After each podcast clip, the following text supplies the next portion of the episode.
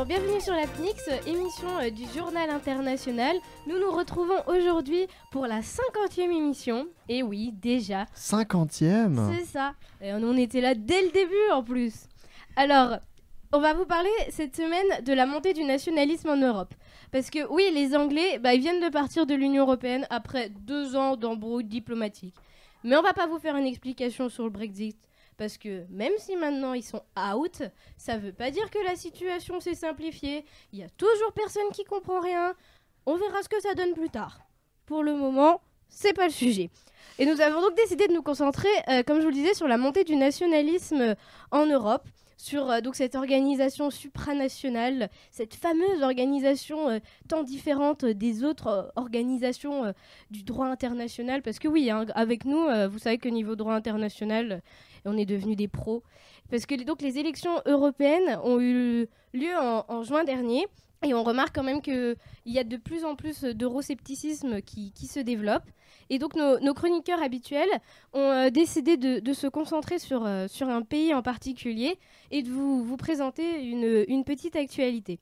Alors euh, Hugo, toi tu es maintenant notre envoyé spécial de Bulgarie. Qu'est-ce que tu peux nous en dire? Alors, merci Charlotte. Alors, moi, qu'est-ce que je peux vous dire sur la Bulgarie? Alors, euh, ben, je vais vous présenter une petite actualité qui n'en est en fait pas vraiment une, puisqu'elle euh, date de avril 2019, mais euh, elle est en lien avec les, futures élections de, de, la Bulgarie, qui sont d'ailleurs peut-être un peu anticipées, mais attention, petit spoiler, on ne sait pas trop encore. Euh, alors voilà ce que j'ai trouvé. Le vice-président du parti politique du centre droit, ou droite libérale, donc du GERB, est bras droit de l'actuel Premier ministre. Euh, le, GERB, c'est euh, l'acronyme de Citoyens pour un développement européen en Bulgarie. Ouais, c'est un peu mieux quand tu expliques parce que le nom. Oui, oui, le nom n'a rien à Ne donne pas envie. donc le, le, GERB a été accusé de corruption Enfin, certains membres du GERB ont été accusés euh, de corruption pour avoir reçu des prix préférentiels concernant des appartements de luxe ou encore d'avoir bénéficié de fonds européens pour faire rénover certaines, de leurs résidences. Également, de hauts fonctionnaires détournaient des fonds européens pour la construction de sortes de maisons d'hôtes. Je dis sortes parce qu'en fait, c'était pas ouvert aux visiteurs, du coup, c'était pas vraiment des maisons d'hôtes. Euh, enfin voilà, la réaction face à ce scandale a été presque euh, immédiate. Le vice-président du GERB a démissionné et ainsi qu'une série de plusieurs personnes mêlées à ces histoires de, corruption et de détournement de fonds. Mais du coup, Hugo, pourquoi tu as, choisi cette, actualité? Eh ben, eh ben, ça, je t'expliquerai ça plus tard, Charlotte, non pas parce que je ne veux pas te l'expliquer maintenant, mais hmm. parce que il faut que je te fasse un petit contexte historique pour que tu comprennes mieux et que vous compreniez mieux pourquoi est-ce que je vous dis ça. Tu nous mets du suspense dès le début. Eh ben oui, sinon vous vous ferez chier. T'as bien raison. Alors après, nous avons donc euh, Chloé Moulek qui va représenter euh, l'Italie aujourd'hui. Euh, oui, cette fois, je vous présenterai l'Italie dont la gestion politique est, vous allez voir, un petit peu aléatoire. Dans le sens où la Ligue Nord est arrivée en tête des élections européennes avec 34% des voix, suivi du Parti démocrate avec 22% et du MS5, donc le mouvement 5 étoiles, avec 17%. Donc on a quand même deux partis eurosceptiques au pouvoir au Parlement européen. Et comme on le verra tout à l'heure, l'actuel gouvernement italien est composé du M5S, euh, qui reste une partie euh, eurosceptique, comme je disais tout à l'heure. Après, on peut relativiser car la volonté actuelle du gouvernement italien semble plutôt tourner vers une réconciliation avec euh, la Commission européenne. Ah, alors on verra où est-ce qu'en est l'Europe à ce niveau-là. Mais d'ailleurs, en parlant de tension avec la Commission, Manon, toi, tu vas nous présenter la Pologne, qui en ce moment a des petites tensions. Oui, carrément, et ça date pas d'aujourd'hui. Donc en fait, les origines de la dérive nationaliste, elles sont surtout ancrées euh, dans la transition euh, de 1989 et les enjeux de décommunisation, du coup. Et il y a eu deux visions euh, bah, qui s'affrontent depuis, dont l'une qui est sur plus l'élaboration de lois démocratiques et le respect des libertés, avec une perspective qui se veut apaisée, on va dire, et une autre qui est carrément pas du tout euh, dans cet objectif-là, donc c'est celle-là dont je vais traiter, qui est ouvertement euh, revancharde, qui milite pour l'ouverture d'une chasse aux sorcières et qui contre euh, celles et ceux qui ont eu à travailler de près ou de loin avec l'ancien régime communiste, bah, du coup ils essayent de se venger aujourd'hui. Donc l'histoire, les conséquences aujourd'hui de l'histoire, et du coup pour terminer, Chloé Fauvette, toi, tu vas nous parler euh, de la Hongrie. Alors euh, oui, déjà un peu euh, pour ce qui est un peu de l'origine en fait du, nationalisme déjà en Hongrie, tout commence déjà par la création du Jobbik, qui était, qui est toujours d'ailleurs un parti politique hongrois qui a été fondé en 2003 et par un, un, enseignant en histoire de 31 ans à l'époque, donc Gabor Vona. Et euh, donc, euh, le Jobbik désigne en fait un jeu de mots euh, en hongrois, donc qui signifie à la fois le meilleur et le plus à droite. Donc. voilà, c'est un peu pour situer dans le, dans le contexte, mettre un peu dans le contexte. Et puis maintenant, donc c'est le Fidesz, donc le parti du Premier ministre Viktor Orban, qui a su se démarquer et qui au départ était de, de centre droite, mais qui s'est adapté avec cette montée et il pratique aujourd'hui euh, au pouvoir une politique nationaliste et ultra conservatrice. Euh, donc euh, c'est actuellement donc le gouvernement Orban III qui est à la tête du pays, mais c'est actuellement son troisième mandat car il est élu une première fois en 2010, il a été réélu en 2014 et là il a été réélu en 2018. Mais du coup, on parle du montée du, nationalisme en Europe, mais est-ce que ça se ressent au niveau des élections dans vos pays? Alors euh, en Hongrie déjà oui parce que le Parti national conservateur donc Fidesz arrive largement en tête des élections européennes avec 52,3% euh, des suffrages selon euh, un sondage réalisé par l'Institut Nésopon et il possède 21 sièges au sein du Parlement européen. C'est une victoire qu'on peut dire écrasante pour le Premier ministre hongrois Viktor Orban et selon son, son mouvement en fait devance, a devancé ses rivaux de plus de 35 points. Euh, je fais référence notamment à l'opposition de centre-gauche. Ok, bah moi, sinon avec la Pologne, ça va, on talonne. Hein. On est au niveau des élections européennes sur 45,38% euh, de sièges qui sont attribués aux partis conservateurs et réformistes. Donc c'est une espèce d'alliance euh, droite et extrême droite. Et sinon, bah, pour plus précisément le pays en soi, le, parti le plus nationaliste, on va dire que c'est le, le, PIS. Donc c'est le parti qui est intitulé Droit et Justice et qui a été fondé en 2001 par les frères euh, Kaczynski et qui est présidé, euh, présidé pardon, aujourd'hui par euh, Jaroslaw Kaczynski. Donc c'est un parti droite, conservateur, et qui est au pouvoir maintenant depuis 2015. donc dans sa rhétorique, le PIS, il dénonce les mauvais choix opérés depuis 1989 et aussi la manière dont la transition a été négociée. Et il est vraiment... Enfin, il reproche surtout euh, le fait que euh, la transition, bah, notamment pour la Pologne, a été calquée sur le modèle euh, occidental et libéral, et qui est complètement opposé à l'esprit national polonais, en fait. Donc sinon, à l'échelon local comme à l'échelon national, et sur le plan idéologique comme sur le plan tactique, le PIS, on va dire qu'il fédère l'électorat qui est actif. Donc tous les entrepreneurs, les retraités, les couches populaires de Pologne, enfin toutes les couches populaires de Pologne et orientales. Donc voilà. Euh, du coup, oui, dans une certaine mesure, euh, comme je l'ai dit tout à l'heure, puisque vous ne m'avez pas écouté. on a écouté, euh, Alors moi, j'ai aucun souvenir. Hein. c'est Hugo qui n'écoute pas, c'est sa faute, c'est pas nous. Mhm. Toujours le même. Hein. Donc oui, dans une certaine mesure, dans le sens où la Ligue Nord est arrivée en tête des élections européennes avec 34% et le Parti démocrate 22%, qui a été suivi du MS5, on peut parler d'une certaine montée du populisme parce qu'on a deux partis eurosceptiques au pouvoir. Et au niveau euh, interne du gouvernement, euh, cette année, ça s'est un petit peu calmé, mais l'année dernière, on avait aussi ces deux partis, on avait deux partis populistes au pouvoir qui étaient euh, l'extrême droite et l'extrême gauche, sans aucun paradoxe. Si, ils s'entendent, mais je crois que justement, ils s'entendaient pas très très bien. Et que ça a été problématique. Non, mais je crois que les gouvernements italiens sont jamais vraiment très bien entendus de manière générale, donc. Et du coup, toi, Hugo, en, Bulgarie, euh, qu'est-ce que ça donne Eh ben moi, c'est quand même vachement plus soft que vous. Hein, je suis désolé, mais euh, moi, concernant les dernières élections législatives européennes, euh, voici les résultats concernant l'extrême droite. Donc deux places, deux places sur 17. Donc les deux places enfin, destinées au parti extrême droite. Oui, non, c'est rien du tout. c'est le parti du VMRO, donc Parti national bulgare, plus le parti de recharger la Bulgarie en sachant que ces deux partis sont eurosceptiques. Euh, on a donc 11,7% des élus parlementaires européens bulgares qui sont euh, des membres de la droite un peu plus radicale que les autres, donc conservatisme, euroscepticisme, nationalisme. Et sinon, on a une majorité euh, donc au, Parlement européen, donc du même parti que le parti majoritaire en Bulgarie, donc le GERB, avec qui le suivent le parti socialiste, pardon, pas nationaliste, socialiste bulgare, et juste derrière, Mouvement des droits et libertés Donc ça va globalement par rapport à. C'est ça, vante-toi, vante-toi. Bah ouais, je me vante, ouais.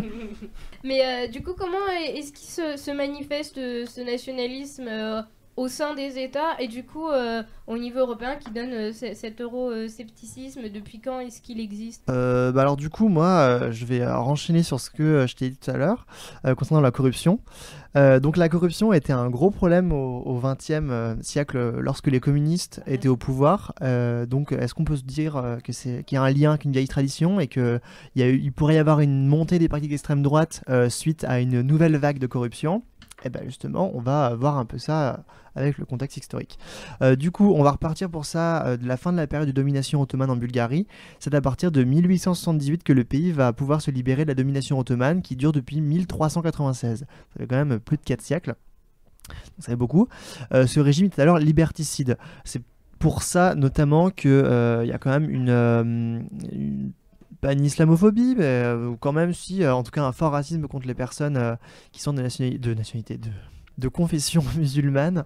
Donc suite à, cette domination ottomane. donc à la suite de cette libération, il va y avoir une volonté de créer un sentiment national, ce qui va diviser les partis, donc selon la manière de, de procéder à l'indépendance du pays.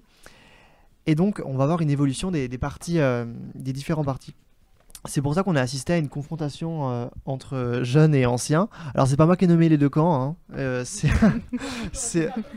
ouais, mais euh, du coup bah, c'est comme ça qu'ils s'appellent. Les jeunes étaient plutôt à tendance progressiste et donc plutôt libérale, et les anciens étaient plutôt conservateurs. Surprenant, hein, vous me direz. Vraiment. ainsi le temps passe au XXe et et on a une. Euh, enfin, du fait de la forte proximité avec les pays communistes, la Bulgarie va fortement s'imprégner de, ce mouvement communiste. Euh, donc, ce mouvement qui se voulait initialement social finira par s'avérer plutôt conservateur de ses propres valeurs. Et pour, pour citer euh, Anthony Todorov, dans l'ouvrage des droites en Europe, le Parti communiste deviendra le parti de l'ordre, ce qui est assez. assez explicite, en effet. Connoté, ouais. donc, le tout était assez négatif. Parce que dans un pays qui a connu une domination pendant 4 siècles et qui cherche à se fonder une identité et qui finalement est rebridé par euh, une idéologie communiste, euh, ben c'est moyen quoi, genre c'est pas ouf. Donc les années passent et on arrive à la chute du communisme en 1989 et là l'orientation politique change. Il faut trouver un moyen d'évoluer, de progresser, mais en prenant appui sur un échec communiste. Le pays voulait une différence majeure et il fallait prendre conscience des erreurs du passé. C'est pour ça que deux camps se sont opposés. On avait les ex-communistes contre les anticommunistes. Euh, les ex-communistes donc présentaient une nouvelle idéologie en rupture avec la précédente, donc progressiste, non plus conservateur, donc c'était genre de sociodémocrate. Et les anticommunistes, donc les mouvements à droite, pour rompre avec ce communisme marqué par les inégalités. Donc on avait un abandon du discours révolutionnaire et mobilisateur. Euh, c'est ainsi que naît l'UFD, l'Union des forces démocrates, très, très imprégné par la gauche. Je dis gauche grossièrement parce que c'est la référence française, ça nous parle plus, mais ce serait plus euh, pas conservateur quoi. Euh, petit à petit, ce mouvement originairement euh, ex-communiste va devenir anticommuniste aussi, et les partis majoritaires vont être de droite.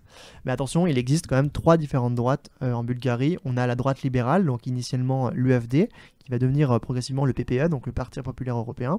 On a le droit populiste, donc le GERB, qui est le parti majoritaire en, Bulgarie, qui est le citoyen pour le développement européen en Bulgarie, et la droite radicale, Ataka, qui signifie attaque, là aussi très explicite, et qui est xénophobe, raciste, conservatrice. Donc, euh, donc voilà un peu la. ah bah, eh bah, exactement, oui. Et donc euh, voilà un peu le, topo sur le pays. Et, euh, et, avant de me prononcer sur du coup ce que je pense, vous, il se passe quoi dans votre pays pour qu'on en arrive à 50% d'élections d'extrême, enfin de personnes, de partis d'extrême droite. Et euh, bon, toi, j'ai oublié euh, combien il y en avait, mais. Euh, Parce que tu m'écoutes toujours pas. toujours pas.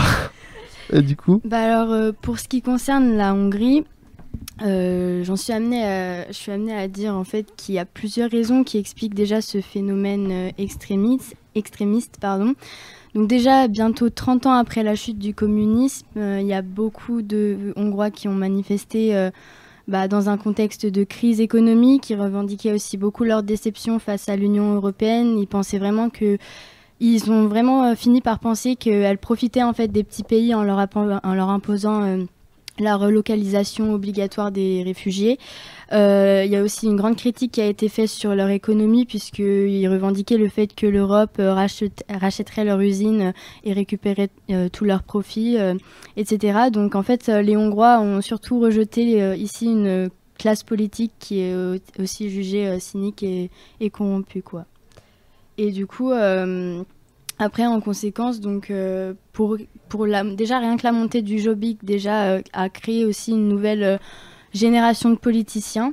Donc ça, c'est plus euh, dans le contexte. Et puis, euh, tout ça a établi une sorte de lien qui s'est créé en fait entre un ultranationalisme antisémite euh, traditionnel euh, dans certains milieux intellectuels et voilà ce lien a été fait aussi avec les frustrations d'aujourd'hui ce qui fait que maintenant bah bien que on peut pas nier le fait que le Fidesz euh, qui gouverne seul avec une majorité imposante pardon il dit ne rien avoir en commun avec le Jobbik mais pour autant on voit très bien qu'il ne cherche pas à se distancer de l'extrême droite. Bon, euh, bah moi du coup pour la Pologne, euh, on sait déjà qu'elle a pas l'air de kiffer kiffer euh, le modèle occidental et que la tentation du nationalisme elle est très très forte parce qu'elle épargne même plus les jeunes depuis 2015. Au niveau de l'euro-scepticisme, il y a beaucoup beaucoup de choses qui font que bah, la Pologne occupe, enfin le soit aujourd'hui on va dire. Donc tout d'abord il y a la commission Juncker qui a été mobilisée contre la Pologne et aussi la Hongrie. Euh, donc c'est la procédure de l'article 7 du traité de l'Union européenne. C'est celui qui prévoit des sanctions euh, contre les États membres qui feraient peser de sérieux risques sur les droits fondamentaux, dont je reviendrai après. Euh, donc ils sont notamment, par exemple, attaqués sur les réformes judiciaires et médiatiques, mais que du coup je développerai un petit peu plus tard. Sinon, il y a un petit peu d'amertume par rapport à l'Allemagne. Donc l'homme politique Jaroslaw Kaczynski, donc qui est à la tête du parti PiS, euh, c'est gênant de le dire. Il est. Euh, il est. Euh, bah, en fait, il demande à l'Allemagne aujourd'hui de payer ses réparations de guerre. parce que en fait, il justifie que sa requête en, disant que en fait la France, les Juifs et d'autres pays ont été indemnisés, sauf la Pologne. D'accord. Mais la guerre, ça date d'un petit moment. Ça fait un moment, mais je t'ai dit, ils sont très revanchards et eux, ils sont encore très très loin dans le passé. Euh, sinon, après, le PIS, il a placé un peu la Pologne dans une situation euh, très ambiguë vis-à-vis de l'Union européenne. Donc la Pologne, elle a rompu avec euh, déjà le couple Macron et Merkel, parce que voilà, ils font qu'un. Et il a aussi repris le flambeau de la souveraineté du groupe Visegrad, donc Visegrad, pardon. Donc c'est le V4 en fait, qui était avant dirigé par le Royaume-Uni, mais du coup vu que eux ils ont fait leur Brexit, ils sont tranquilles.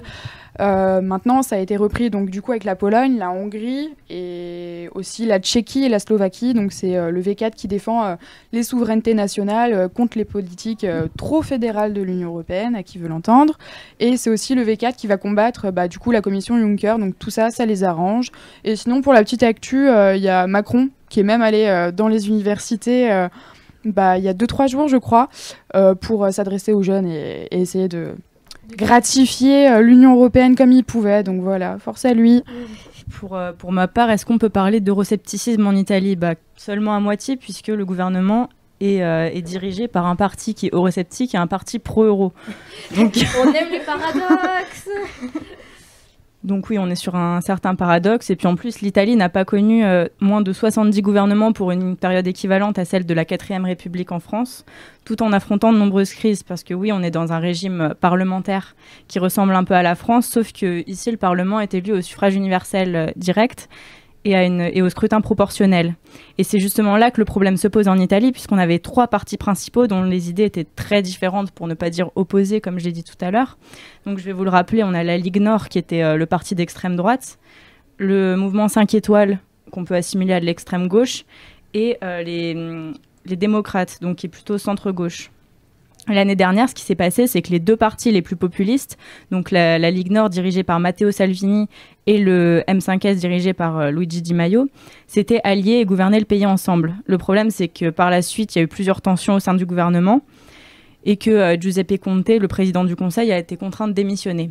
Sauf qu'il est revenu après pour reformer un nouveau gouvernement composé du mouvement 5 étoiles, qui a été euh, amplement accusé de retourner sa veste, puisque cette fois, il se rallie au Parti démocrate. Donc oui, les deux gouvernements... Parti démocrate qui n'est pas du tout eurosceptique, et plutôt même pro-européen, du coup. Exactement. Donc oui, pour le coup, les deux gouvernements ont peu de choses en commun, mais, euh, mais ils, ont, ils partagent un même but, qui est d'écarter la Ligue Nord. Et oui. Et à partir de là, ils se sont accordés donc sur un programme politique en faisant entre guillemets abstraction de leurs divergences pour euh, éviter un nouveau naufrage. Et ça semblait plutôt nécessaire parce que le pays est tout de même atteint d'une dette de 134% du PIB, d'un taux de chômage de 9,7%, en plus de devoir gérer le défi migratoire. Donc le, plus- le but de ce programme, c'était de rétablir un lien avec la Commission européenne afin de réaffirmer leur volonté de mettre en place une politique budgétaire qui réduirait la pauvreté, faciliterait l'accueil des migrants et garantirait le respect de l'environnement. Donc ils ont mis en place une baisse d'impôts, une relance des investissements publics et aussi un salaire minimum. Après, en ce qui concerne l'environnement, ils ont aussi décidé d'investir 50 milliards d'euros dans les énergies renouvelables, avec pour objectif final la création de 800 000 emplois. Mais ce n'est pas tout. Je le rappelle que l'un des principaux enjeux en Italie, c'est la gestion de l'immigration. Car c'est justement sur ces questions-là que, euh, que le populisme s'appuie pour baser ses discours. Et du coup, moi, je rebondis aussi sur euh, la question de l'euroscepticisme euh, au niveau de la Hongrie. Donc déjà, c'est vrai que euh, Orban avait déjà pour but de constituer un pôle eurosceptique et anti-migrant. Sauf que bon, là, il a rencontré quand même quelques problèmes avec l'Union européenne et même au sein du, par- du Parti populaire européen. Donc, comme l'a dit Manon tout à l'heure, euh, en 2018, déjà, il y a la procédure euh, qui a été euh, de l'article 7.1 du traité sur l'Union européenne qui a été lancée justement pour promouvoir et protéger donc les principes fondamentaux, notamment au niveau de l'état de droit, les libertés et les droits fondamentaux de, de l'Union européenne. Parce que justement, le rapport qui a été soumis au Parlement européen souligne déjà de nombreux motifs de préoccupation en ce qui concerne la Hongrie. Euh, il porte notamment sur l'indépendance du pouvoir judiciaire, euh, la liberté aussi d'expression, la liberté d'association, euh, ainsi que le droit à l'égalité de traitement. Les droits des personnes appartenant à des minorités, notamment les Roms et les Juifs, les droits fondamentaux des migrants, des demandeurs d'asile et, des réfugiés et bien d'autres encore. C'est ce dont on va parler un peu plus tard. Et même au sein euh, du Parti populaire européen. Donc, euh, il est vrai que Orban, à un moment donné, a voulu un peu s'en écarter, euh, puisque c'est vrai que euh, il avait hésité bah, de se retirer de ce parti, en fait, après s'être euh, rapproché pendant un moment euh, durant la campagne électorale euh, du, par- du parti ultra-conservateur polonais, donc de Jarosław Kaczynski, c'est ça Et après avoir aussi flirté pendant un temps avec le leader nationaliste italien Matteo Salvini. Euh, mais donc du coup, il a quand même décidé de pas se retirer du parti. Il a retourné un peu sa veste, hein, clairement, justement parce qu'il s'est vite rendu compte qu'il avait besoin quand même de ce parti pour finalement s'assurer une sorte de légitimité. Et euh, malgré ça, il se verra quand même euh, suspendu justement le fait d'être euh, après lancé dans une procédure contre l'Union. Du coup, le parti l'a suspendu et on, at- on attend en fait une série de conditions à son éventuelle réintégration. Donc voilà, c'est assez, C'est musclé tout ça. c'est tendu quoi. Ouais, c'est clair. Moi, j'ai pas tous ces problèmes-là. En tout cas, pas autant euh, au niveau de, de l'euroscepticisme. Moi, euh, pour le coup, ça va. Je dirais pas qu'il y a aucun problème, mais euh, c'est loin d'être euh, le, le même niveau que vous. Euh, moi, euh, clairement, le, euh, c'est plutôt au niveau national que éventuellement je pourrais m'inquiéter, mais euh, mais c'est pas encore trop trop grave non plus. On a plusieurs partis d'extrême droite qui se sont alliés pour euh, former ce qu'on appelle le Parti des Patriotes Unis et ont obtenu 9% des voix donc euh, à l'Assemblée parlementaire euh, en 2017. Donc 9% ça reste quand même très très peu. Surtout par rapport aux 50% euh, de nos voisines. Exactement. Euh, de plus, euh, le président euh, actuel de la Bulgarie possède le soutien du Parti socialiste bulgare, BSP. Le Premier ministre et la majorité parlementaire sont d'une droite populiste et on note également une forte présence du Parti socialiste au sein du Parlement. Donc je dirais que l'extrême droite est vraiment minoritaire jusque-là, donc ça va. Mais il y a quand même le problème de la corruption dont j'ai parlé tout à l'heure, étant donné que le parti extrême droite euh, a dans son programme une forte volonté de lutter contre la corruption, donc c'est vraiment une de ses principales revendications. Et étant donné les, derniers événements, j'ai peur que ce soit une brèche d'entrée pour eux.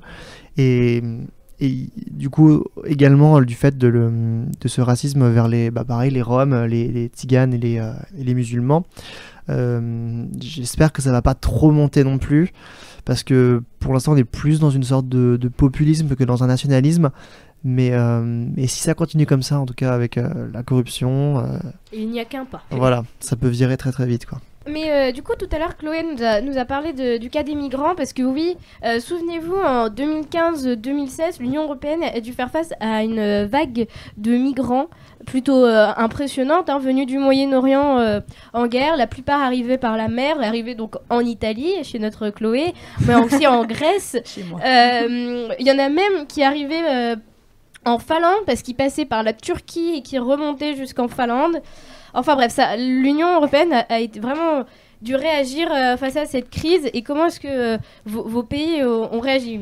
Alors l'Union européenne, à la base, elle était basée sur, sur les accords de Dublin, donc pour tous les pays d'Europe. Et en gros, l'idée, c'était que le premier pays qui reçoit le migrant s'occupe de sa situation. Sauf qu'ils ont vu que ça marchait pas parce que ça revenait pour les pays du Sud, notamment ceux qui étaient proches de la Méditerranée, comme l'Italie, à endosser toute la responsabilité de la situation du migrant. Et euh, sachant qu'il y avait déjà des problèmes au niveau de- du gouvernement, au niveau des mafias et, et au niveau de l'économie, ils avaient vraiment pas besoin de ça. Donc, euh, ce qui s'est passé après, c'est que euh, en 2019, il y a cinq pays qui se sont réunis, donc euh, la Finlande, la France, l'Allemagne, Chypre et l'Italie, pour essayer de contourner justement les accords de Dublin et, et mettre en place une nouvelle politique d'immigration. Et donc, ce qu'ils ont trouvé, c'était la répartition automatique. Donc, en gros, euh, la France accueillerait 25% des migrants, euh, l'Allemagne ferait la même chose, et euh, d'autres pays comme le Portugal, la Roumanie et l'Espagne accepteront des quotas de migrants. Donc, ce sera plus au premier pays d'accueil de s'occuper de la situation du migrant, mais ce sera réparti automatiquement. Et du coup, après, avec ces accords, qu'est-ce qui se passe en Italie concrètement? Donc en gros, ce qui s'est passé, c'est que l'Italie a réouvert ses ports qui avaient été fermés par euh, Matteo Salvini l'an passé, donc euh, afin d'accueillir de nouveaux migrants. Comment on, on réagit, vos, vos pays, vous, à, à la question des migrants du coup? Alors bah, pour le cas de la Hongrie, déjà, euh, les ONG qui sont qualifiées d'agents étrangers sont déjà harcelées par les autorités euh, hongroises qui usent, euh, qui, ouais, d'après le rapport parlementaire, euh, usent euh, d'une rhétorique stigmatisante en fait. Donc les lois euh, anti-Soros soumettent euh, les ONG qui viennent en aide aux migrants euh, à un déjà à un enregistrement spécial et à une taxation.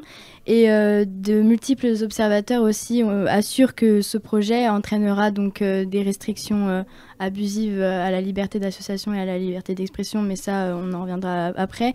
Mais déjà, on pourra pas.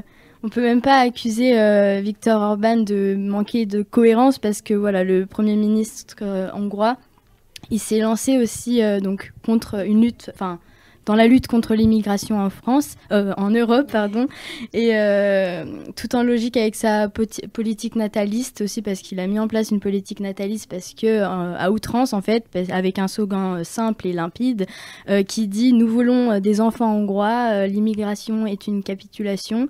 Au moins, c'est clair. alors, ils ont, il il l'avortement n'est pas interdit, hein, mais il est enfin, inscrit dans la loi fondamentale de la Hongrie que la vie humaine est protégée dès le moment de la conception. Donc l'avortement n'est pas interdit, mais il en dissuade. Il Ouais. fait vraiment tout pour euh, dissuader les jeunes filles d'y recourir. Euh, même les filles mineures enceintes sont maintenant incitées à conserver leur enfant. Euh, elles n'ont même pas besoin de l'accord des parents pour le garder, mais elles ont vraiment besoin d'un accord. Enfin, ça doit passer par des modalités, je ne sais, plus complexes pour les unes que les autres. Voilà, donc c'est un équilibre. Quoi, dans... L'un va avec l'autre, l'immigration, la- leur politique de natalité, enfin voilà. Ok, bah moi du coup c'est un peu pareil en Pologne, on va dire que c'est euh, l'immigration c'est un peu un mal pour un bien parce que le dernier euh, baby boom qu'il y a eu en, en Pologne, il concerne les générations qui quittent le monde du travail, sauf que bah, la Pologne elle est en économie florissante avec plus de 4% et enfin 3 4% de PIB et 3% de la population qui est au chômage, du coup c'est relativement peu. Donc euh, ils ont surtout besoin de main d'œuvre et euh, pour essayer aussi de pallier, on va dire, au, aux 1,5 million de Polonais qui sont partis en Europe de l'Ouest sur les 38,5 millions qui sont. Et donc on appelle ça un peu un brain drain, donc il y a un peu une fuite des travailleurs qualifiés. Du coup, l'immigration, elle va être triée. Donc c'est oui pour certaines personnes à partir du moment où ils sont qualifiés, qu'ils ont déjà fait leurs études et qu'ils sont prêts à travailler. Donc euh, les Ukrainiens, d'accord. Mm. Les Syriens, non merci. Donc euh, ils refusent aussi la politique euh, des quotas de l'Union européenne, donc pas de Syriens et pas de Palestiniens. Donc c'est un peu une vision euh, pragmatiste du, de l'immigration, c'est un point de vue économique, c'est gratifiant que si ce sont des travailleurs. C'est un petit peu un paradoxe parce que la Pologne, elle essaye de mettre un pied dans la mondialisation tout en refusant bah, du coup le multiculturalisme. Mais du coup, cette vague, souvent les vagues d'immigration entraînent aussi une, montée du, racisme. Alors qu'est-ce que ça donne dans des pays où c'est contrôlé bah, euh, déjà là, j'ai une anecdote un peu toute récente, mais c'est plus euh, sur ce que je, disais avant, euh, le fait qu'ils étaient, ils ont toujours un peu été antisémites et enfin ils s'en prenaient beaucoup aux juifs et aux roms et bah, c'est là l'anecdote que je vais raconter ça a un lien avec ça c'est qu'il y a encore quelques quelques mois, c'était, je crois qu'il date de 2019, ça date de 2019 quand même, mais euh, fin 2019, ouais, novembre 2019, il y a un journaliste qui ne s'est pas levé de son siège quand le stade euh, a chanté euh, bah, un chant nationaliste.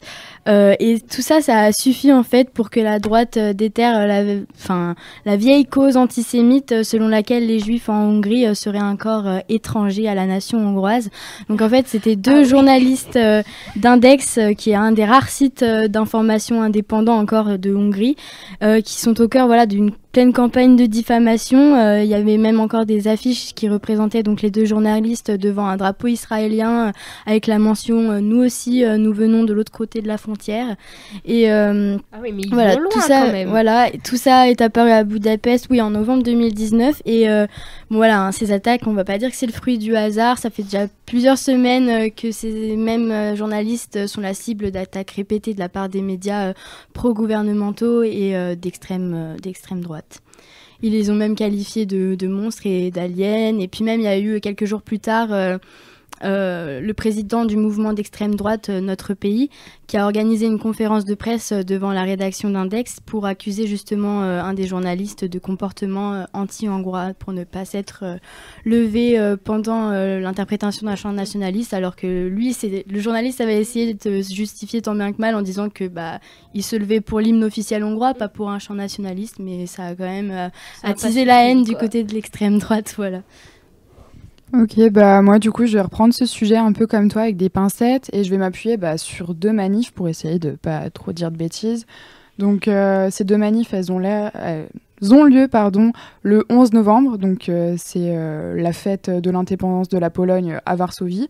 Donc on a déjà la première le 11 novembre 2017, c'est un peu la résurrection du catholicisme supranationaliste bah, pendant la fête qui regroupe près de 66 000 personnes dans un cortège de l'extrême droite, tenant des propos et des slogans plutôt racistes, antisémites, euh, suprématistes et qu'on évitera de citer parce qu'on euh, ne saurait pas les tolérer, je pense.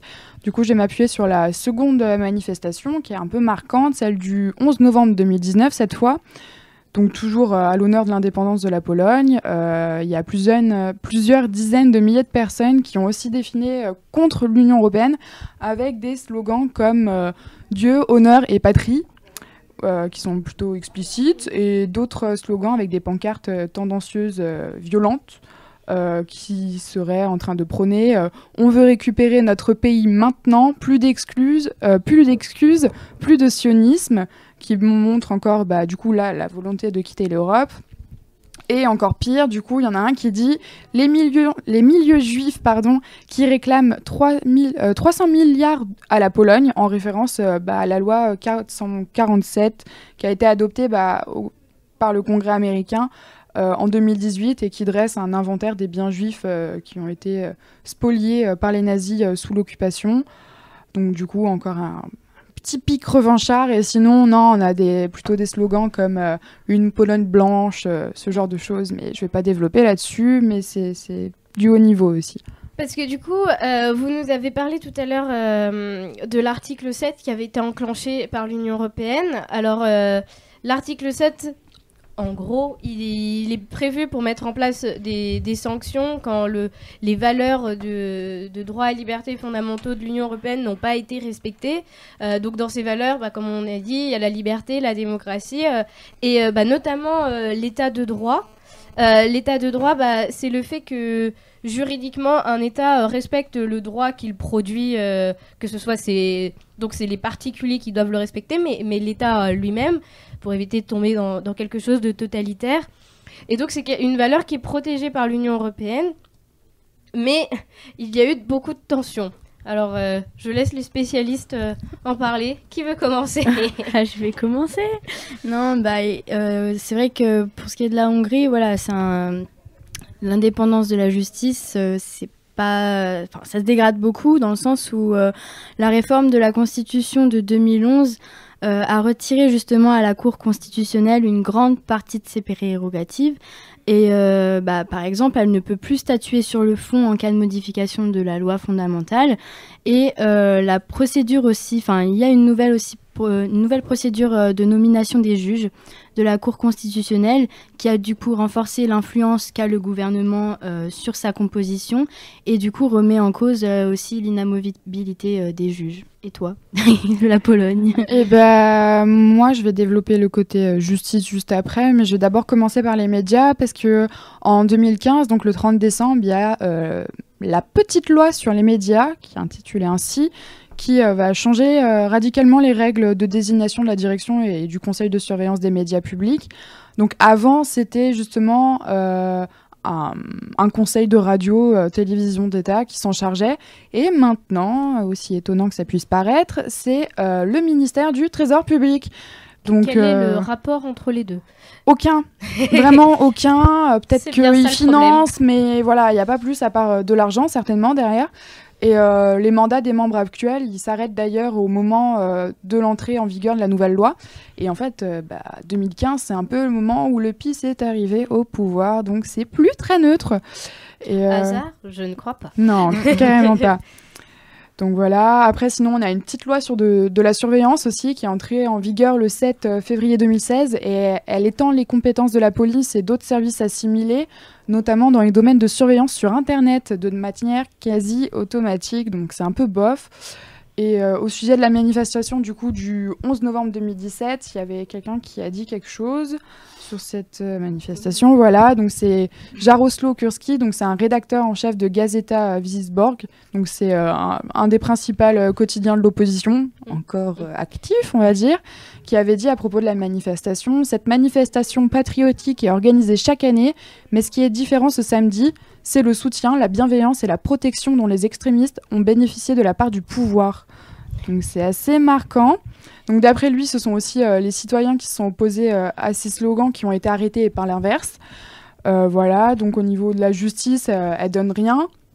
elle bronche pas, on va dire. Et il n'y a, pas, a pas vraiment de, de rétorcation contre les personnes qui vont prôner l'incitation au nettoyage ethnique ouais, L'incitation à la haine, pas trop, voilà, non, dans le cas. Pas du tout, pas du tout. Et ce qui est affligeant, c'est aussi de savoir que ni l'Église, ni la télévision, ni le gouvernement n'a essayé de faire barrière à ces slogans. Et euh, seul le ministre de la Culture, il s'est opposé, mais sinon, il n'y a pas vraiment de réaction. Et euh, pour vous dire jusqu'où ça va, c'est que la TV euh, bah, locale, elle a repris les slogans et a laissé euh, les micros à des manifestations, des manifestants, pardon, qui incitaient bah, directement à l'antisémitisme en direct ou en rediffusé. Donc il y a vraiment zéro barrière. Pour rebondir aussi sur l'indépendance des médias, donc déjà l'Europe s'en mêle concernant la Hongrie et dénonce une corruption de l'indépendance des médias du coup dans ce pays on constate en fait une forte dégradation de la situation de la liberté de presse dans ce pays où le gouvernement poursuit une stratégie euh, qui est bien rodée, euh, qui a la finalité en fait de faire taire la presse critique déjà, et en intervenant sur euh, le marché des médias, donc avec des fermetures forcées, des prises de contrôle, des médias indépendants. Et enfin voilà, en menant une campagne aussi de délégitimisation des journalistes qui qui étaient censés être indépendants. Et une grande partie aussi de la population, en particulier dans les zones rurales, se trouve du coup euh, privée d'informations euh, purement indépendantes. On a du coup un manque euh, de pluralisme des médias qui se sont concentrés très largement entre les mains de quelques hommes d'affaires proche du gouvernement, bien évidemment. Et, et en fait, la situation n'est pas nouvelle puisque dès 2017, il y a Reporters sans frontières qui dénonçait donc la mainmise du pouvoir sur les médias suite à la fermeture déjà de deux quotidiens qui étaient très influents euh, dans le pays. Donc, oh là, ils ont des noms, mais euh, Nebzat Balzak et euh, Magyar Nemzet. Et la Hongrie n'a plus qu'un seul quotidien politique indépendant, donc le Nebzava, mais qui a du coup une portée quand même assez limitée. le système de régulation des médias est quant à lui totalement sous joug du parti au pouvoir qui est au pouvoir, en fait, puisque le Conseil des médias est composé de cinq membres qui sont tous nommés euh, au parti Fidesz et qui euh, bah, n'a de cesse d'entraver le travail des journalistes euh, indépendants. Et du coup, pour ce qui est aussi de, la procédure, en fait, de l'article 7 de, l'Union européenne, bah là, le 10 décembre, le mardi 10 décembre, en fait, il y a déjà eu une réunion qui s'est passée à Bruxelles bah, contre la Hongrie. Sauf que euh, le représentant hongrois, lui, a multiplié les attaques contre les autres pays de l'Union européenne euh, sur Twitter. Donc il a, il a vraiment réagi par l'invective, euh, par la provocation aux mises en garde européennes. Alors. donc oui, parce que cette procédure, elle est enclenchée depuis une quinzaine de mois, mais mais enfin Kovacs Gorban faisait de nouveau voilà le fier à bras en fait sur Twitter. Et euh, il estime en fait ne pas avoir euh, grand chose à redouter des sanctions que pourraient euh, recourir les pays de l'Union européenne contre lui puisque pour lui enfin une punition requiert l'unanimité des Européens et Orban est quasiment certain que la Pologne est elle aussi déjà menacée de sanctions et qu'elle mettrait en œuvre son veto pour pas que la Hongrie soit sanctionnée elle aussi. Parce que oui, justement, euh, quand j'avais regardé comment ça marchait le, la manière de, sanctionner un État, en fait, ils peuvent pas euh, virer un État, si je puis dire. Euh, donc il y a cet article 7 qui dit euh, s'il y a des problèmes avec euh, l'article 2, donc qui est sur les valeurs, mm. on peut mettre en place d'abord une recommandation. S'il se passe toujours rien, tout ça, on peut réactiver l'article 7 cette fois-ci pour, pour faire face à une, à une condamnation. Mais en fait, l'article 7 peut être activé par deux tiers des, des États membres. Donc, c'est possible. Euh, dans la deux tiers dans la commission, alors que euh, pour passer à la condamnation et donc supprimer les, droits qui, des États qui sont dans l'Union européenne, de ce pays dans l'Union européenne, donc c'est ses droits de vote, tout ça, il faut donc l'unanimité et c'est ça le, c'est-à-dire que la Pologne va soutenir euh, la Hongrie. Ouais, les deux doigts de la main là pour le coup.